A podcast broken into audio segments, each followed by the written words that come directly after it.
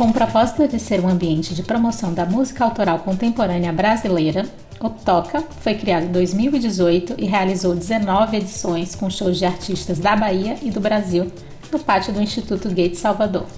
Diante do contexto da pandemia da Covid-19, que suspendeu os eventos presenciais e restringiu nossos toques e encontros físicos, o Toca se expandiu, lançando seu formato audiovisual, o Toca na Mão, e o podcast Toca na Escuta, que busca investigar a inovação em diferentes eixos do ecossistema da música, a partir da contribuição de profissionais de diversas atuações no campo musical. Esse podcast quer ouvir essas trajetórias e refletir sobre como potencializar a criação, produção, difusão e consumo musical de forma sustentável e inovadora. Realizado pela Dimente Produções Culturais, esse é o podcast Toca na Escuta, parte do projeto Toca que tem apoio financeiro do Estado da Bahia através da Secretaria de Cultura e da Fundação Cultural do Estado da Bahia, Programa Aldir Blanc Bahia, via Lei Aldir Blanc, direcionada pela Secretaria Especial da Cultura do Ministério do Turismo, Governo Federal.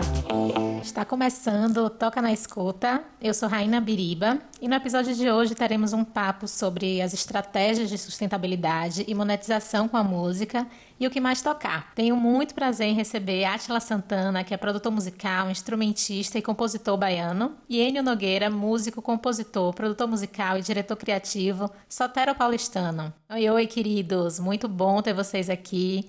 Dê um salve aí para todo mundo que está ouvindo a gente. Salve! Obrigado pelo convite. Atila Santana falando. Uma honra estar aqui com vocês. Vai ser ótimo compartilhar todas essas ideias e vivências desde a pandemia para cá. Oi, gente. Poxa, prazerzão estar aqui junto com vocês do Toca, né? A gente que já viveu tantas experiências juntas, presenciais, e agora podendo trocar essas ideias agora de maneira digital e virtual, vivendo novas experiências a partir de agora. Prazer estar aqui com vocês. E para começar a falar sobre sustentabilidade, não podemos deixar de pontuar o quanto o mercado musical foi afetado pela pandemia, com a suspensão da principal atividade econômica dos artistas, que eram shows, e desde então estamos todos nos reinventando a cada dia. Porém, a questão da monetização é bem anterior a isso, desde a transição do suporte físico dos CDs para o digital, que estamos constantemente buscando alternativas, visto que as plataformas de streaming resolveram em parte o processo da pirataria, dos downloads gratuitos, mas em contrapartida, a remuneração ainda é muito baixa para os artistas independentes, né?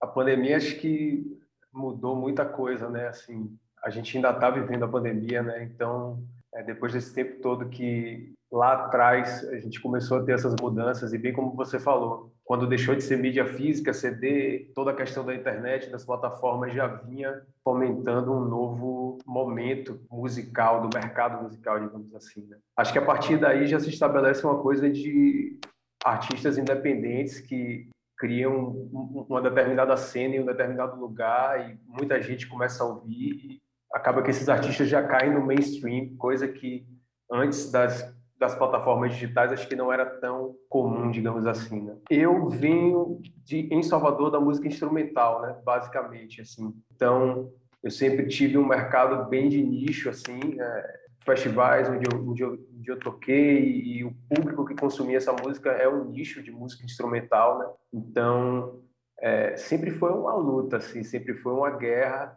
é, para conseguir fazer com que os projetos andassem.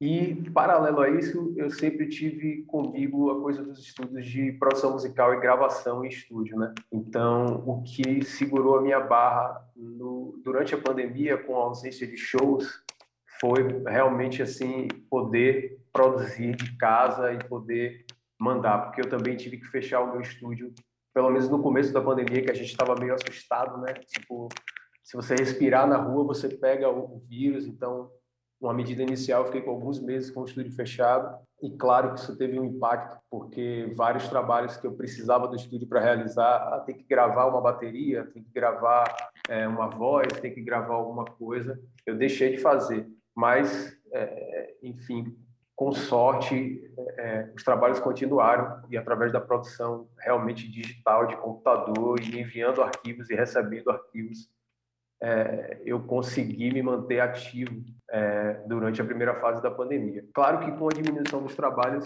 é, minha energia criativa também estava se voltando para outra coisa e essa outra coisa se materializou no meu EP, né, no meu disco é, Atlas Eu Todo Mundo Você, que é um disco que eu lancei em agosto do ano passado. E aí, bem no calor dessa discussão das plataformas e tudo, eu resolvi lançar o meu disco é, exclusivamente pelo meu site que é atilasantana.com, e pedir uma contribuição é, livre pelo download do disco, né? Então, essa foi uma atitude que, que me rendeu muito, muita troca com muita gente e, claro, teve a, a repercussão financeira também, que nem se compara se eu tivesse lançado apenas na plataforma digital, né?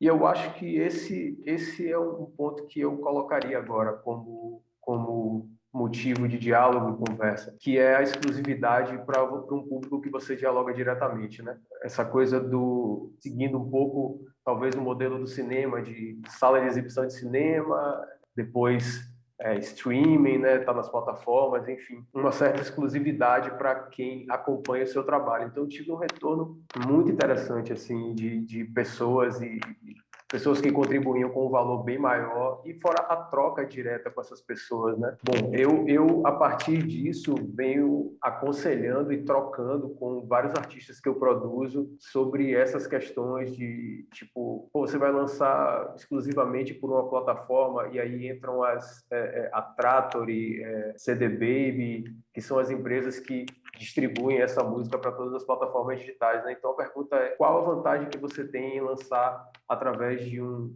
de uma empresa dessa? Né? É, porque existem várias outras formas de você fazer isso, né? inclusive formas gratuitas. Tem alguns sites que você já consegue postar em todas as plataformas digitais sem ter um gasto para isso.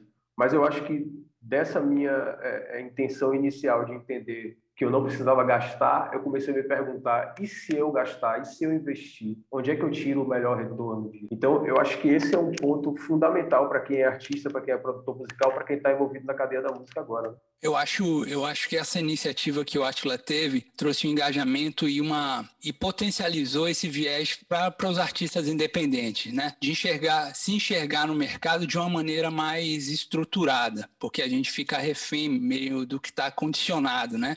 Do, exemplo que ele deu das distribuidoras, né? Da, das, das novas rádios, né? Que são essas streams, né? O Deezer, o Spotify e tantas outras. E a gente fica meio tentando se colocar nesse mercado, que é um mercado que, como o Atila bem falou, precisa de investimento, porque a gente está falando com empresas que estão fazendo negócios, né? Então a gente, enquanto artista independente, tem que entender isso, bem partindo do, dessa iniciativa do Atila, que eu acho que vem, vem na minha mente assim, algo essencial para qualquer artista em qualquer área, que é fazer um planejamento estratégico e desenhar o, o, caminho que você vai percorrer e onde e com quem você vai dialogar. Porque aí nessas redes, Spotify e tal, você fica aberto tentando é, não é disputar, que a música não é disputa, mas a gente fica tentando é, comparar os números, porque a gente se torna números, né, para essas redes, a gente não se torna arte, música, a gente só vira número. Então a gente perde o foco no, no que é o contato inicial com a arte, que é o contato com quem vai comunicar com você, né? E aí quando eu falo de é, desenho estratégico, planejamento, mapeamento, é você enxergar quem você já conversa, com quem já dialoga com você. Então, partindo desses pequenos números, que para essas grandes redes são pequenos, mas para a gente movimenta toda essa cadeia produtiva que o Atila falou. Sei lá, de repente, se você consegue mil streams no Spotify, isso revertido em produto real, uma pessoa que foi lá e comprou o disco do Atila, é muito mais rentável e sustentável do que você chegar para o Spotify e falar: Ó, oh, eu consegui mil streams. Então, Aí está o grande lance da gente enxergar o mercado para a gente, não se enxergar em ser um vetor para o mercado. Eu acho que esse é o grande ponto para a gente nesse momento, sobretudo nesse momento pandêmico. Eu acho que muita gente começou a se enxergar nesse lugar, de quanto a gente está sendo, é, literalmente sendo uma, uma, uma, uma, peça, uma ferramenta para pra, da indústria, né? E a partir do momento que a gente vê a necessidade real do, do, do, do, dia a dia, né? De a gente precisa pagar as contas, porque não, não tem mais show, não tem os festivais, a gente não, não tem a, de, a mesma demanda que a gente tinha como tinha antes. Então a gente começa a entender a nossa marca. Eu acho que esse é o grande o, o, foco, por exemplo, que eu enxerguei nessa ação que o Atila fez de lançar o disco dele, foi que as pessoas começaram a enxergar a marca do Atila. Não Atila só produtor, músico, é, enfim, e artista é, em cena, mas começou a enxergar a marca, o Atlas, o disco dele, é, e isso imprimiu é, um novo olhar para quem já acompanhava ele. A gente, cada dia, as redes estavam transformando a gente e continuam transformando a gente em, em relações mais superficiais. Né? Então, acho que a partir dessa pesquisa, de mapeamento com quem você realmente pode dialogar e pode criar negócios e possibilidades, eu acho que a gente consegue é, criar sustentabilidade no nosso meio. Acho que é meio que por aí. Massa, maravilha. E uma coisa é, interessante, né, de quando é, o público também contribui é, e participa do processo, as pessoas se apropriam, se empoderam disso, né? E quando você está ali colocando numa plataforma, tem um distanciamento, então a gente fica na, na corrida dando dinheiro para as plataformas para atrair esse público, sendo que você é o artista que tem o elo, né? Não é a plataforma, às vezes, que tem o elo com o público, ela está ali usando os artistas para ter a conexão com as pessoas. Então, quando você usa a sua conexão que você já vem, que vem da sua música, para fazer parte do processo de produção, você aproxima cada vez mais, né? É, a, a, o público começa começa a se agregar ao propósito do, do, artista, porque sempre foi isso, né? Cada artista traz uma experiência e um propósito.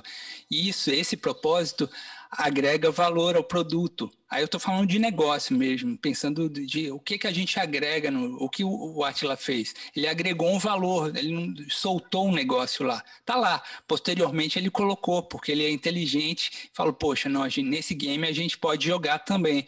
Né? Mas aí você agrega um valor a, ao teu produto, é, e aí, na sequência, você valoriza literalmente aí numa sequência você já pode cobrar, porque naturalmente a nossa arte ela é dada né? O que é um absurdo. Você fica trabalhando, você gasta períodos de, de estúdio, você paga um estúdio, paga um músico, paga um produtor, paga um, um design para fazer uma capa, para fazer um site, enfim, cria toda essa experiência para uma canção, para você transmitir uma experiência para a pessoa e aí você dá isso para essas redes, né? E aí quando o Atila e tantos outros art artistas chegam e propõem que isso seja compartilhado, que exista uma contribuição mútua, né? Aí você cria esse valor, né? Como você acabou de falar, né? De, de, de, você sentir parte dessa história e aí você cria essa conexão que eu acho que é o grande trunfo que a gente está tendo e tem que se aproveitar no melhor sentido da palavra é de criar conexões e elos reais com quem quer estar tá do nosso lado e a partir daí a gente cria conexão porque vai ser sempre uma troca, né? Se a gente pensar dessa maneira a gente consegue criar um ecossistema mais chique. Eu vejo esse momento como um momento muito propício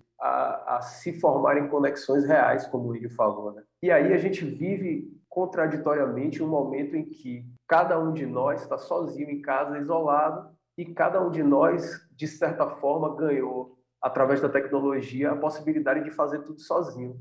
Como eu fiz o meu disco, por exemplo. É... Só que a riqueza maior vem da troca, né? Acho que a gente não, não dá para esquecer disso, assim esse é o momento de empoderar literalmente.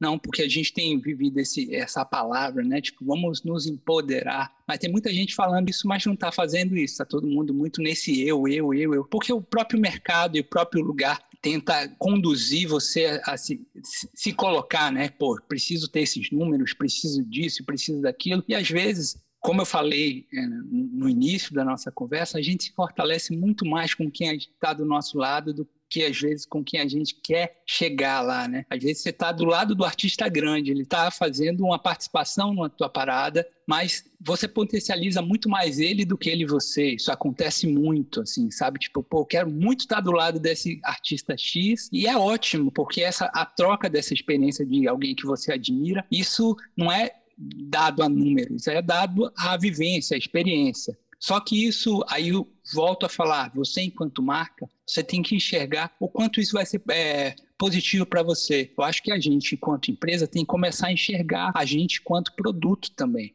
no sentido de, de vender, não no sentido da venda só, mas enxergar o valor, o valor agregado que o seu produto e o seu propósito pode trazer para a vida e para as marcas que podem investir na gente, sabe? Eu acredito muito nisso. A gente está nesse momento e as pessoas estão olhando para a gente, as empresas estão olhando para a gente, sabe? Só que a gente tem que saber se empoderar e se colocar. Eu acho que esse é o grande, é, a grande virada para a gente nessa pandemia, é enxergar que a gente hoje batendo de frente com qualquer artista. Tá todo mundo sendo produtor de conteúdo e a gente não é produtor de conteúdo, a gente faz arte. E aí a arte de verdade toca as pessoas de verdade. Muito bom, muito bom. E vocês acabaram já trazendo várias, várias questões super importantes que seria que eu ia aqui provocar na próxima pergunta, que era justamente enquanto essas perspectivas de mudança mesmo a longo prazo dessa cadeia, dessas formas de fazer que a gente está tentando transformar, que movimentações é, vocês acreditam acreditam que são importantes, né, serem feitos por nós, né, agentes da música,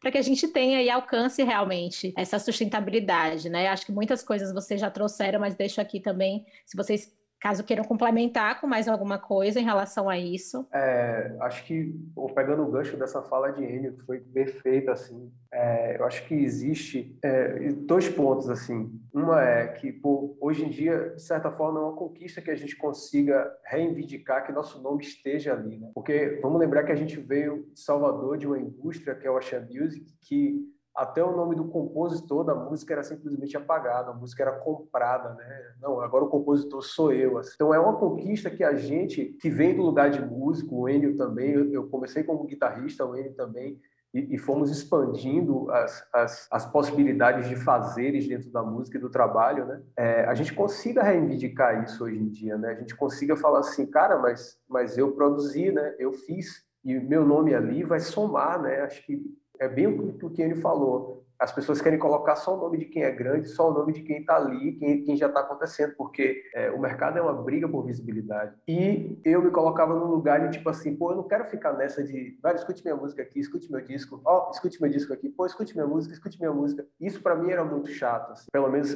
o meu começo de trabalho. E aos poucos eu fui caminhando e percebendo que, peraí, mas se eu não falar, ninguém vai falar, assim. E quem não é visto não é lembrado, quem não é lembrado não é chamado, pura e simplesmente, assim.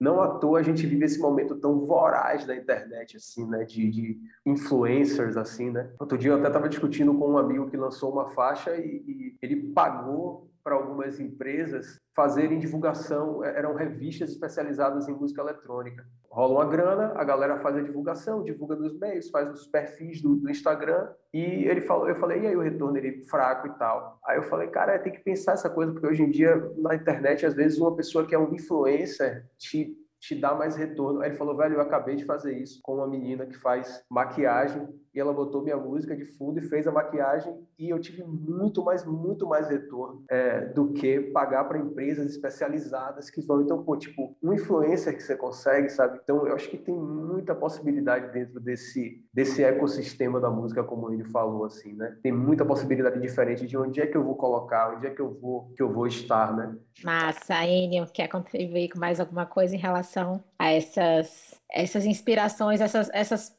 essas transformações que podemos é, protagonizar aí nos próximos anos para que a gente tenha esse ecossistema mais sustentável? O que eu penso a partir de agora é que cada dia mais a gente é, consiga se estruturar para isso que o Atila fez, de ser um produtor fonográfico que foi lá, criou a rede dele, botou no site, criou a, uma, uma, uma, comunidade que foi até o site dele e que contribuiu e comprou a parada dele. Posteriormente, pode pensar em outras ações, tipo pensar em. em ah, eu estou vendo tanto, tantos artistas novos que não, que não têm números, diríamos assim, conseguindo marcas, apoiando para fazer uma live, para fazer um show. Então, assim, esses caminhos que a gente tem que buscar. E outra coisa que é importantíssimo que o Atila faz, eu acho Pô, meu irmão, há muito tempo que você faz é formação. Esses cursos formativos são essenciais para que essa turma que está chegando agora, que a gente está vendo, um monte de gente produzindo, um monte de gente gravando, muita gente passou, ou trocou ideia comigo, ou foi numa aula do Atila, ou trocou uma ideia lá no, no Receba, né, que é um coletivo pegou informação. Então, assim, ou chega num festival desse, como toca, troca, descobre. Então, isso é uma ação formativa, isso que a gente está fazendo agora. É dar informação às pessoas. Né? Então, acho que é fundamental para qualquer área da arte ou da comunicação que a gente se informe. Então, parte disso, a gente buscando informação e agregando os valores e os propósitos que a gente quer nessa comunicação, você não precisa de mais nada. Você vai seguir teu caminho. Eu falei isso com o Thiago Trade. Thiago, um disco belíssimo dele, o Moscote, ele preocupado, poxa, eu não tenho tantos números e tal. Eu falei, velho, você fez um disco com financiamento coletivo, as pessoas acolheram o seu trabalho você já tem não sei quantas pessoas que querem que seu trabalho dê certo. Então já deu, irmão. Já tem, sei lá, 50, 100 pessoas ali que estão bancando a tua história, vivendo o seu sonho junto, vivendo esse propósito junto. Eu acho que parte disso. Eu conversei uma vez com o Lenine e Lenine falou uma parada para mim que mudou a chave para mim. Foi o seguinte: eu produzi o meu disco Axé, o meu segundo disco, lá no Rio de Janeiro com, com o Júnior Tostoi, que é o produtor que faz a maioria dos discos dele. E aí tive a experiência, estava lá no estúdio e tal, e aí consegui é, ter a experiência e ele me falou uma parada é, que é o seguinte: eu posso ter 5 mil pessoas em cada lugar do pa país que gostam muito da minha música, ou 1.500, eu vou encher 1.500 pessoas num teatro, é, no TCA, por exemplo. Ele falando, eu não preciso ter 2 milhões. A gente estava falando de, de artistas que têm números muito grandes. E aí ele fala: eu consigo me comunicar com as pessoas que querem trocar comigo. Eu não tenho ansiedade, porque a gente vive nesse lugar dos números, né? E, e os artistas novos, sobretudo, né? Que os números são impressionantes. É, é, essa nova cena nossa do trap e os números batem todo mundo, assim, tipo, você, vai, vai nesses artistas, sei lá, um Jonga, é, essa galera que não é nem daqui, assim, eu digo, bate todo mundo, assim. E aí não é isso, não é isso que vai agregar. De novo, eu volto, tô dando volta nisso, porque a gente está vivendo a época de querer ser número. E a gente não é número, a gente é essência. Nossa, muito bom, muito bom mesmo. E acho que para a gente fechar essa conversa, eu queria que vocês deixassem uma, uma dica, alguma coisa que vocês é, encontraram nesses períodos de pesquisas, é, de trabalhos, né, que, que serviram de inspiração também, para que outras pessoas possam acompanhar é, trabalhos que conseguiram trazer é, uma inovação, que conseguiram trazer uma forma interessante de, de construção e de difusão tem uma coisa que já tem já tem muitos muito, muito tempo que rolou, né? Mas que que acho que é, é, é bem atual nesse sentido assim de meio que você tentar é, é, como ele falou lá atrás, né? Assim, não é você querendo se colocar no mainstream, é você entender que você vai se colocar e que o mainstream é uma ferramenta que você vai tentar alcançar de alguma forma, né? Mas é o, o, o lance do disco de uma banda estadunidense chamada Wolfpack, né? É, eles são uma banda de funk, R&B é, estadunidense. Os caras são pesquisadores assim da música popular é, de lá. E eles fizeram uma coisa alguns anos atrás que foi o que fez realmente a banda aparecer no cenário, que foi lançar um disco inteiro de silêncio no Spotify, né? Eles lançaram um disco é, que era, enfim, silêncio, não tinha nada e eles pediam para as pessoas ouvirem o disco o dia inteiro, uma vez que não ia atrapalhar em nada se o celular tá tocando no silêncio, né? E as pessoas deixavam dormindo, tocando o disco, e eles falaram, ó, toda a grana que a gente arrecadar, a gente vai olhar lá nas, nas estatísticas e assim, ó, em Massachusetts teve é, mais é, contribuição. Então a gente vai fazer uma turnê pelos Estados Unidos, pelos lugares que mais ouvirem o nosso disco. E claro que isso teve uma repercussão imensa na mídia, né? E eles desde lá vêm traçando essa trajetória são incríveis assim como instrumentistas e compositores. Eu acho que hoje em dia se a gente tentar fazer isso não vai dar certo. Acho que o Spotify já deve ter bancado algum dispositivo contra discos de silêncio. Mas é, eu acho que pensar dessa forma é um pouco do que eu tentei fazer com o meu disco, em outra escala, claro. Mas pensar dessa forma, pensar, velho, como, como ele falou, existem ferramentas. O que é que eu vou usar? Como é que eu vou hackear esse, esse sistema aí, né? acho que é isso. Gente, sensacional, não sabia disso, achei é. sensacional demais. Muito bom. Ó, tem tanta coisa bacana acontecendo. Por exemplo, eu, eu tenho me tocado, é, essa coisa de, por exemplo, ter feito o festival e aí me trouxe uma coisa de fazer pesquisa dos artistas do que eles estavam fazendo, né? Foi muito bom isso para mim, assim, de enxergar como, como essa nova geração está se enxergando no mercado. Qual é o, o novo viés, assim, para eles, assim? São os números? Eu quero ser um, um influencer? O que é que, que, que esses artistas estão pensando? E aí me veio eu vou sugerir, diríamos assim, um artista que eu adoro, assim, dois artistas. Um já participou do Toca, que é o Giovanni Cidreira, é, consegue comunicar com a arte, sabe? Vai além da música, você consegue criar uma experiência. Ele está tá vindo com um disco bonito e fez um documentário falando da vida dele. Aí eu volto ao ponto que as pessoas estão querendo essência, sabe? As pessoas não querem só foto bonitinha no, no Instagram. Elas querem saber da história das pessoas que vai conectar. Então, eu dou essa dica assim, tipo, pô, vai lá nesses artistas novos, Giovanni Cidreira, o disco do Marral, o manifesto que o Marral faz, é belíssimo. Tiago Trade fez um, um, memorial lindo de, poxa, meu Deus. É, Negrizou. Lembra? Negrizu, é isso, sabe?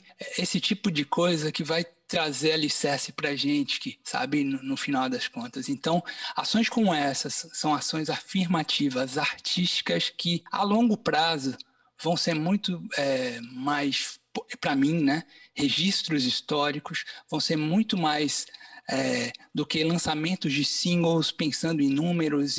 Eu acho que vai aí a, a, dica de pensar em você construir uma narrativa a longo prazo. Eu acho que, que é um caminho. Então ficou aqui a dica do Giovanni Cidreira, do Memorial do Negrizu e do Marral Pita com o manifesto dele, que eu acho belíssimo também. Então entenda, entender, entender, enxergar o seu produto e tentar levar ele para onde você quer e não para onde querem botar você. Eu acho que é meio que isso, assim. Eu acho que esses três exemplos que eu dei é meio que isso, sabe? A Josiara que vai participar do, do Toca, por exemplo, é um exemplo claríssimo disso, da riqueza que a gente tem, da, da amplitude da nossa arte. No momento que está todo mundo eletrônico e tal, aí ela vem, ela e o violão dela, e toca o coração de todo mundo, entendeu? Então não tem fórmula, é o que é essência, entendeu? É o sotaque, é é a verdade. Então eu acho que tem isso, é essencial, é essência. Mas se você tiver um, um cuidado e, e, planejamento estratégico, mas não condicionado com o que já está posto aí, e sim com a sua, o que você acredita, naturalmente você vai pegar o que está sintonizado com isso, e aí você consegue engajar com, com as suas músicas, criando sincronização com outros produtos, né, com games, e, e, e aí eu já estou indo para o lado de tentar criar sustentabilidade, né, de tentar sincronização com produtos audiovisuais, e aí fica a dica, quando você puder participar de algum produto audiovisual, é, se possível, tente cobrar, não, não, não, não, a grande maioria do, de produtos audiovisuais chegam para a gente e falam: não, vou botar tua música como trilha, é bacana, você vai ter visibilidade, é ótimo, é bacana, mas poxa, eu tive um trabalho, por que, que eu vou ceder para você? Se você tá, um exemplo, está participando de um edital X e você não separou uma grana para essa música que foi feita? Então, vamos começar a pensar nesse ecossistema todo, que às vezes a gente esquece um pouco das cadeias produtivas e fala, não, o produto principal é X, mas aí esquece do dançarino lá, que aí você pegou uma cena do dançarino ali, botou e tal, e aí tem um cara lá, aí depois você manda um e-mail pro cara falando, ó, oh, tô usando sua cena, você me libere e tal, e aí se o cara não libera, ele é um sacana. Mas não, vamos começar a pensar dessa maneira que aí a gente consegue criar é, mais força para ter direito autoral em todos os aspectos, tanto na arte cênica, quanto na música e quanto nas marcas porque somos marcas enquanto produtos e somos artistas para a vida. Ai, maravilhoso, amei, amei demais o papo com vocês. Agradeço muito, muito a participação, a colaboração e aproveito para convidar todo mundo a acompanhar os outros episódios do Toca. Podem ser ouvidos de qualquer ordem, então aproveitem. É isso, gente, muito bom. Gratidão. Nessa edição, o Toca na Escuta tem curadoria e produção de Raina Biriba e Ismael Fagundes, mediação e apresentação de Raina Biriba, edição, mixagem e masterização de Neila Cadi, realizado pela Dimente Produções Culturais e tem o apoio financeiro do Estado da Bahia, através da Secretaria de Cultura e da Fundação Cultural do Estado da Bahia, Programa Aldir Blanc Bahia, via Lei Aldir Blanc, direcionada pela Secretaria Especial da Cultura do Ministério do Turismo, Governo Federal.